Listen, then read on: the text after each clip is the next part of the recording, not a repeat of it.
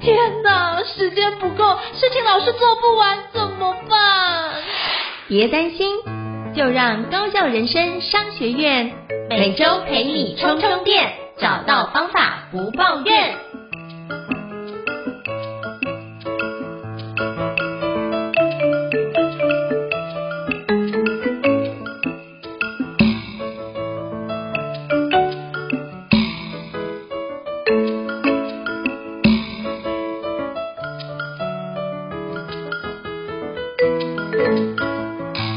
大家好，我是赵英成，欢迎大家来到高校人生商学院新书访谈的节目。今天我们要介绍一本书，叫做《思维的制成：台积电教我的思维进阶法，变成全局经营脑和先进工作术》哦。那大家听到这本书就觉得哇！真的能够跟护国神山 TSMC 学到，或者是里面的专家中的专家学到，就是相关的一个思维的制程，是一个非常重要的事项。那今天非常荣幸能够邀请到这本书的作者，也是非常重量级的作者，就是彭建文老师莅临我们的高校商学院的现场哦。那我们欢迎彭建文老师，建文老师你好。哎，谢谢那个赵胤丞老师，然后也高校人生商学院的各位听众大家好，我是彭建文。我非常欢迎建文老师哦，哇！之前我就是有上过建文老师的课，真的都收获非常多，而且老师每一本著作我都有，就是都 都有收藏。那是不是可以邀请，就是建文老师可以先跟听众简单做个自我介绍，让大家可以多认识您一点呢？可以啊，可以啊。呃，各位听众大家好，我是彭建文哈。那我本身是呃品硕创新管理顾问公司的创办人。那我平常的工作呢，其实就是从事企业的培训。那这个培训呢，一般有分授课跟辅导。那大部分我的辅导的时数会比较多。那目前呢，也在商周担任所谓的专栏作家，大概写了两年半。那目前也出了三本新书。那也谢谢那个。胤丞老师，今天就是呃，我们要跟听众分享的我的第三本新书叫《思维的制程》，那它算是我第二本书，因为我第二本书叫《思维的良率》，嗯，哦，也许大家可以把《思维的良率》当做我的上集，然后《思维的制程》当做我的下集，所以这两本书大致上就是台积电教我的五十堂课哦，所淬炼浓缩的个人的一些职场的一些。哦，管理的心法跟一些工作的高效的方法，是非常感谢老师的简单的介绍。因为就我知道，就是那个建文老师是非常重要的，就是台积电非常重要的一个真的相关品质的一个制成的主管。那是不是可以，就是我觉得老师可以把里面的工作心法跟我们分享，我里面也收获非常多，然后里面画画的满满的重点。那我想请教老师，就是当初为什么想要写《思维制成》这本书呢？是有什么样的起心动念呢？哦。事情大概是这样子啊，就是我在这本书的，我在这本书的自序，对，就是我我揭露我个人有青光眼的一个病史。嗯，对，那其实我当年离开台积电的时候呢，本来就很想写一些台积电的书，但是一直觉觉得写写不太出来，因为又怕揭露太多台积电的东西，然后又怕自己的历练的火候没那么多，对，所以就搁了好多年，然后直到二零一七年被确诊青光眼之后，我就在想说，好像我应该把过去想要写台积电的书，是不是利用这一段时间哦，把它稍微写一下，那就刚好在疫情期间哈，疫疫情期间。刚好辅导跟授课的时数稍微少了点，所以呢，我想说，又因为青光眼，又因为呃当时就有一个梦想，所以呢，我想我就开始慢慢的就把所谓的思维良率跟思维制成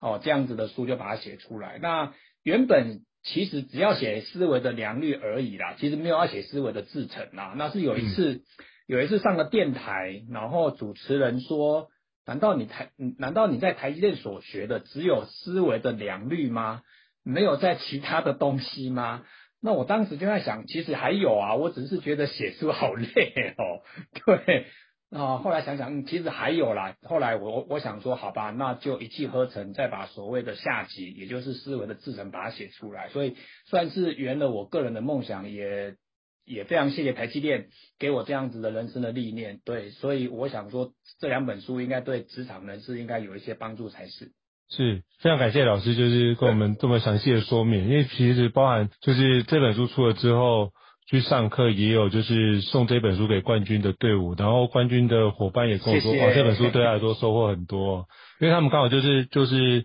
那个传产里面要做相关的制程的优化。哦，就觉得老师的书非常适合他们这样子。是是是是，对对对。那是不是可以请教老师，就是读者如果拿到就是老师这本新书《思维的制成》的话，你会建议他怎么读或怎么使用这本书呢？我觉得这是一般很多读者会遇到的一个难题。他可能从头开始念，但是有没有其他更有效的方法，或是老师推荐的方法呢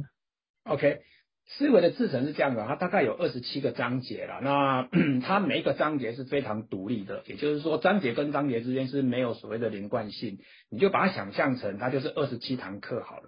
那所以呢，一般一般听众哦，你买了这本书，我觉得你可以先打开所谓的推荐长长序的四位四位我的贵人哈，尤其你可以看那个谁。何飞鹏在我这件推荐序里面，其实已经把我这本书的精华，我觉得他大致上把它写出来了。所以呢，也许你可以看一下何社长的一些推荐序，然后呢，你再进到章节里面，你觉得哪个章节对你而言比较比较比较感兴趣？其实哦，就我刚刚提到的章节跟章节之间，其实它是没有完，它完全没有连贯性哦，它就是二十七堂课。所以呢，二十七堂课里面大概分两个部分哦，一个大的 part 讲的是管理的心法，大概有十七堂课，嗯、那另外十堂课大概谈的就是所谓的高效高阶的工作法。所以如果你是一个管理者，或者是你是带团队的，你是一个 leader，我倒觉得你可以从呃刚刚讲的 part one 的十七堂课里面先去看。那如果假设你是遇到工作上希望希望解决问题，从一个点到一个面，或甚至到一个线，那后面十个章节所谈的高效的进阶工作法，也许对你是有帮助的。所以老师那个大纲写的非常清楚，就 Part One 就是从管理者的角度去思考，怎么样去带这个 team。然后第二个部分就是很多时候瓶颈在自己身上，我们就把自己的工作效能可以进阶。所以老师就分成两段，所以从是是大纲目录也可以做很好的一个呈现，分别是十六章跟就是。十一章的部分，大家可以去稍微阅读一下，我觉得应该可以帮助各位在这个个人的工作效能上得到更好的成长。非常感谢老师的建议。那我想请教建文老师，就是您在写这本新书《思维的制成》，有没有觉得遇到哪件，或者是有没有什么样的事情是让你觉得相对挑战的？哦，其实挑战蛮多的哦。就是如果以这本书来讲，嗯、我觉得挑战大概有几个哦。第一个挑战是。第一个挑战是我懂的工具，我都觉得比较复杂。对，就是我在台积电所学的，跟现在我在企业辅导的，我觉得这些工具对我而言是很简单的。但是往往我在辅导的过程中，我就发现中小企业的同仁就觉得很难，所以之间就产生一个 gap，就是我觉得很简单，那他们觉得很难。所以我在写书的时候呢，其实我就。就遇到一个很大的挑战，我如何把我觉得很简单的东西也写得很简单？这个对我而言真的是一个挑战，因为我是一个工程师思维长大的一个呃一个一一个作家。虽然我在商周写了一些文章，但是我发现呃要把把工具这样的东西拆解成更细、更细、更细，我觉得对我是一个很大的挑战。但是呃虽然过程中也跟我们的总编花了很多时间，对，最后。我还是尽量把它写简单，好，那我觉得已经跟我过去所学的，在台积电也好，或是在辅导的客户也好，大概已经简单五十 percent 左右了，哦，这是我遇到的第一个困难。那第二个困难就是，呃，就是我我在写这本书的过程中呢，我都会想到当年台积电的场景，那。想到当年台积电的场景的过程中，我又怕踩到台积电的一些我们叫机密性的东西，对，所以如何如何可以完整的告诉读者，对，告诉听众，我在里面真的学到一点东西啊，但是又不能揭露台积电太多的情境哦，所以呢，里面大概就是用一些我辅导的案例来做诠释，哦，那这个过程中也花了一点时间呐。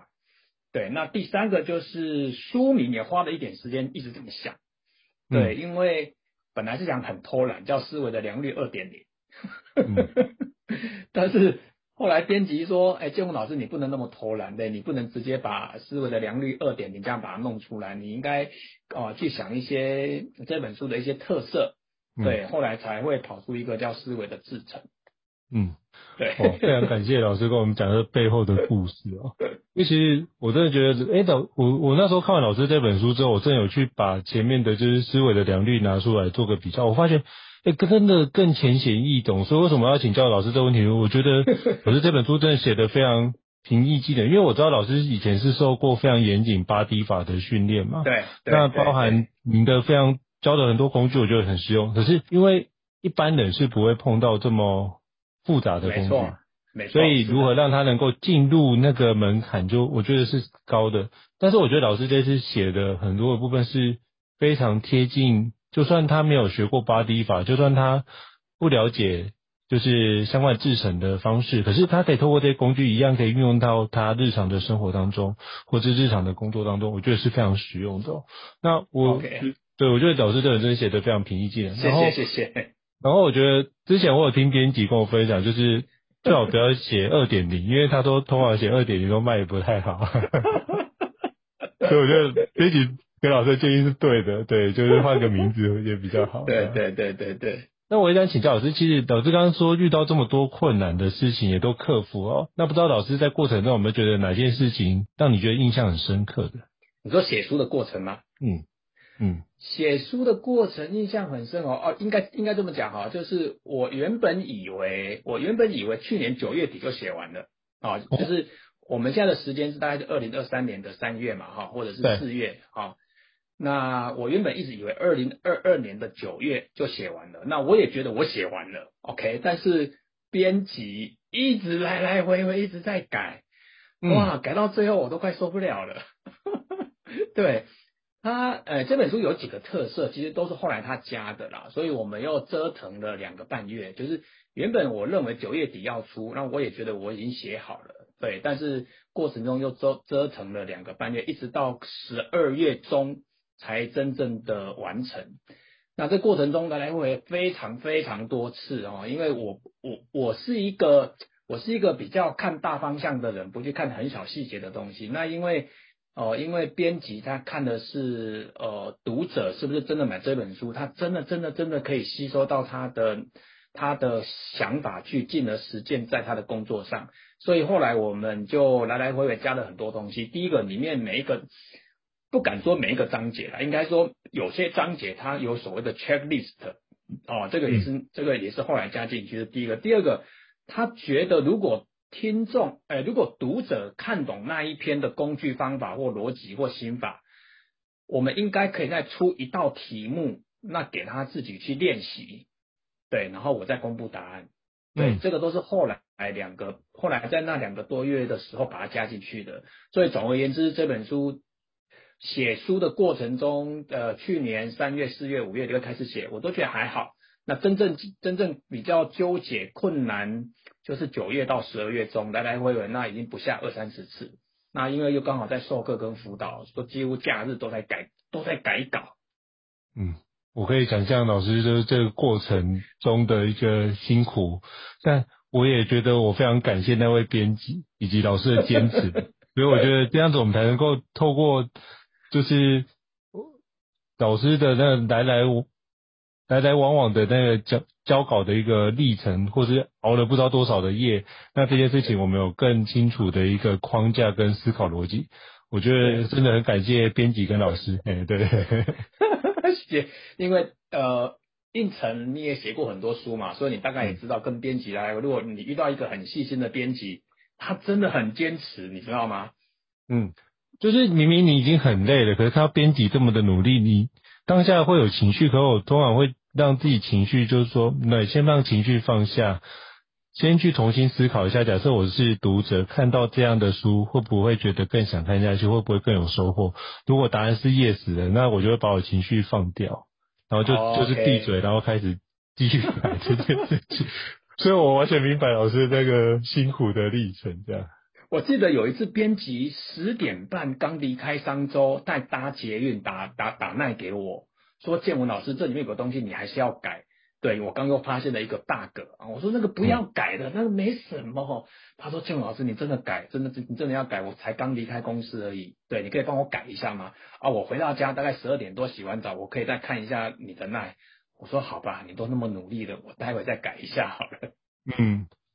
所以就是就是。自己认真，别人就会当真，所以我觉得那编辑真的很认真。我觉得老师拥有这样的编辑是一件幸福的事，真的，真的，我真的觉得为老师感到开心，对，为读者感到开心。对，那老师在书里面也提到很多的思考模型哦，是不是可以老师举一个模型来跟我们分享一下，可以怎么运用到一些工作上面来解决平常的问题呢？好啊，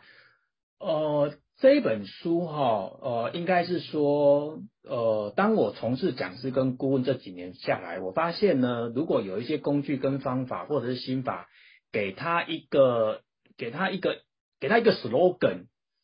啊，不管是两个英文字母、三个英文字母，我觉得在听众或者是我我的学员，他会很容易记起来。所以这本书有很多名称都是我自己给他的名称，也就是说你在 Google 你去 key 这个工具，你一定会连到彭建文哈，因为网络上也没有这样的东西。好，那我就我分享一个东西好的哈，我分享一个东西叫 TS 法。那 TS 法的想法是这样子哈，就是说。当我们在企业或啊，当我们在企业发生一件事情，那这件事情假设是不良率好了，哦，某个产品呢，哦，某个产品突然有一天不良率拉得很高，那在生产会议上呢，主管就会请某个工程师赶快去解决。那工程师呢，看到不良率很高，又看到老板的 assign 给他，那当然他就是义不容辞嘛，哈，就开完会之后就马上去。哦，去调查为什么不良率那么高？好，那他就会花了一点时间，不管是一个礼拜、两个礼拜，他可能就会找到 root cause，然后最后也下了对策，然后再利用一一次的 meeting，再跟他的老板报告说，哦，我已经顺利把这个问题解决了。好，那这样子的一个事件，我不知道听众这样听会不会觉得他有盲点？哦，或者是说他这样子的解决的大方向有没有什么问题？那一般来讲，你可能会觉得 OK 啊，他至少已经把问题解决，也找到 root cause 啊。但是在 TS 版里面的的想法是这样子，就是说问题啊，在企业有分熟悉问题跟陌生问题。那如果假设刚刚讲的不良率，你很确定它是一个熟悉问题，那熟悉问题指的是它可能在去年、前年或者甚至大前年发生过一样类似的事件，它就会叫熟悉问题。那熟悉问题呢？你应该要去抓去年或前年发生那个事件当下有没有留下 report 或者是 record，也许它可以提供你一些线索。所以呢，我觉得问题一发生之后呢，你应该不要马上去解决，你应该先很快的判断它是熟悉问题还是陌生问题。好，那如果假设它是一个熟悉问题，我觉得你应该可以马上去找出当时的报告。然后呢，去了解为什么当时问题已经解决了，过了一年多，它又再度发生。对，所以你就可以利用 TS 法，T 叫时间，S 叫空间。嗯，那如果假设你没有运用这个技巧的话，你就会把所有的问题都当做陌生问题来解决，那你解决的速度就会不够快。对，因为现在大家在解决问题，其实除了解决之外，还有一个很关键的东西叫速度。人家花一天解决，你为什么要花五天？对，那其中它也不需要高深的学问，就是我刚刚讲的熟悉问题跟陌生问题。对，这就是在我呃呃进阶工作法里面有一个章节谈到的 TS 法。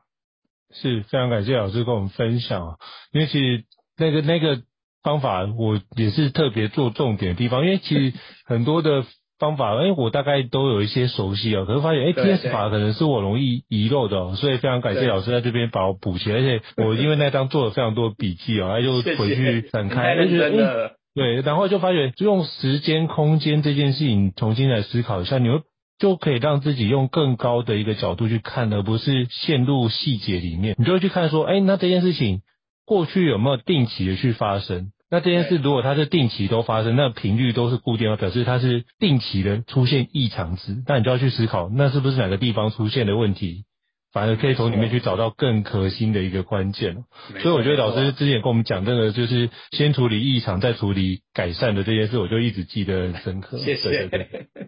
太认真了。对，那想请教老师，其实老师你刚刚讲到速度很重要，其实像最近那个。包含我的板上，或是大家都在讨论，就是有关人工智慧的工具到来。是是。那我想请教老师，就是那人工智慧的到来，对于职场工作者在思维能力的发展，您有什么样的观察或建议吗？呃，我把 ChatGPT 这件事情，把它当做一个是一个很棒的事情，我不会把它当做敌人，我也不会把它，嗯、我也不会把它当做就是他是我的竞争者。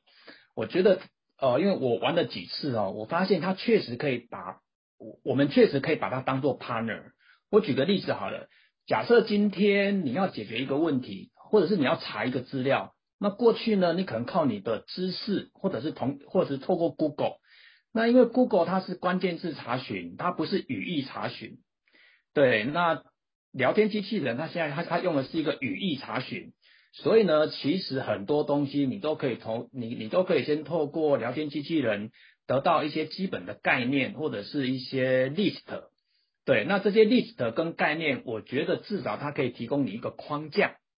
对，例如你例如你可以问他说，请问如何提升自如何提升自己解决问题的逻辑思考能力？有哪一些技巧？哦，如何提升自己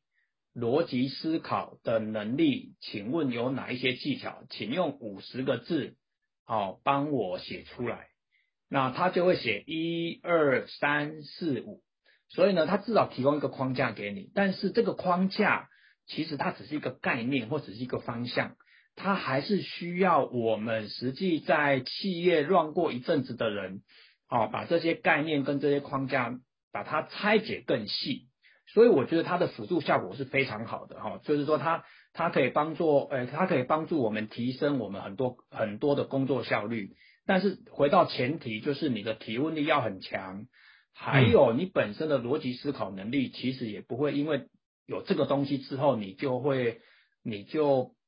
不用学习，你反而学习的速度会比以前更快。所以我大致上可以想象一下，有些工作会被取代，有些工作它可以协助你。那广泛而言，我觉得到时候人跟人之间就会变得更冷漠，因为你几乎可以可以跟机器人哦、一起工作、一起上班。所以我觉得未来的人跟人之间的交往、人际关系可能会比现在更加微薄。但是对于工作上的效率，我觉得是应该是有它。非常可怕的地方。嗯，好，非常感谢老师的一个建议，就是我们可以就是好好的使用，当做是一个好的机会去应用我们相当相关的一个 AI 的工具，帮助我们工作的思考。那老师也提醒了，就是可能会增加，会让彼此更冷漠。那或许我们可以增加我们的软实力跟沟通能力，让彼此可以在互动上可以更好。就是能见面的时候，反而是一件非常值得，就是久别重逢的感觉，那种就是可以彼此建立更好的一个交流的关系哦。希望今天能够跟老师对话，我也是觉得。哦，没有没有没有，非常值得把握的时间哦。对，最后也想请教老师哦，就是那不知道老师这本新书就是思维的制程，最近有没有什么样的新书分享会呢，或是演讲的相关资讯，以及就是品说有什么样的课程资讯，都可以邀请老师跟我们分享一下吗？好好，呃，这本书呃本来哎不要讲本来就是有规划两场，不过台中场已经结束了，对，那目前就在在目前有在台北场。那我不知道时间有没有来得及，就是在三月十八号，三月十八号的礼拜六下午的两点半到四点，哦，在商周书房，也就是民生东路两段一百四十一号，对，我有办台北场的一场新书分享会。那至于课程，目前没有哦，目前我目前没有针对思维的制程有开所谓的实体课或公开课啊，目前我们还是大部分都在企业上课跟企业培训。那如果真的是有机会，就是我们公司有所谓的国际 PC 法，就是、嗯、哦，刚刚应成老师刚提到的，就是呃问题分析与决策的 PC 法的认证班，其实在呃因为这个认证班其实有分 L one、L two、L 三啦。那之前应成老师上的是 L one，、嗯、那 L two 跟 L 三就会把思维的良率跟思维制成的一些东西会绑在我的 PC 法的整个知识的。哦，整个知识的体系里面去，对，所以未来我可能会利用国际 PC 法这样子的品牌，会从台湾慢慢去发扬光大。是非常感谢老师跟我们分享，所以因为平常建伟老师都在企业里面做就是顾问或是企业内训哦，所以老师正在台北那一场的一个新书分享会，可以诚挚邀请各位可以好好的把握，到时候我会把这相关的资讯放在就是这一节 Podcast 的资讯栏位提供给各位哦。那如果各位伙伴觉得高效人商学院不错的话，也欢迎给我们就是在平台上面五星按赞哦，那你的支持也是对我们来说很大的鼓励哦。那如果你觉得最近想要阅读，哎，那诚挚的邀请各位，真的要购买思维的制程，以及就是建文老师的相关著作，都可以帮助你在工作效能上做很好的提升哦，就让自己的职场更顺遂。那最后再次感谢建文老师的莅临，我们高效人商学院让我们蓬荜生辉哦，谢谢老师，谢谢，下次见，谢谢，好，拜拜，拜拜。高效人生商学院，掌握人生选择权。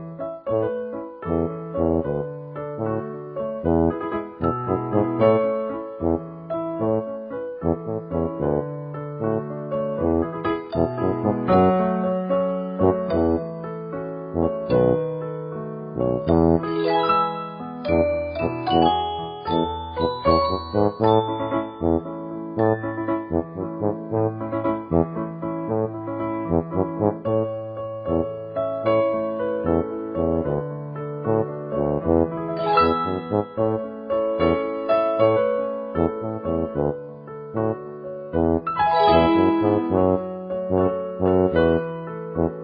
you.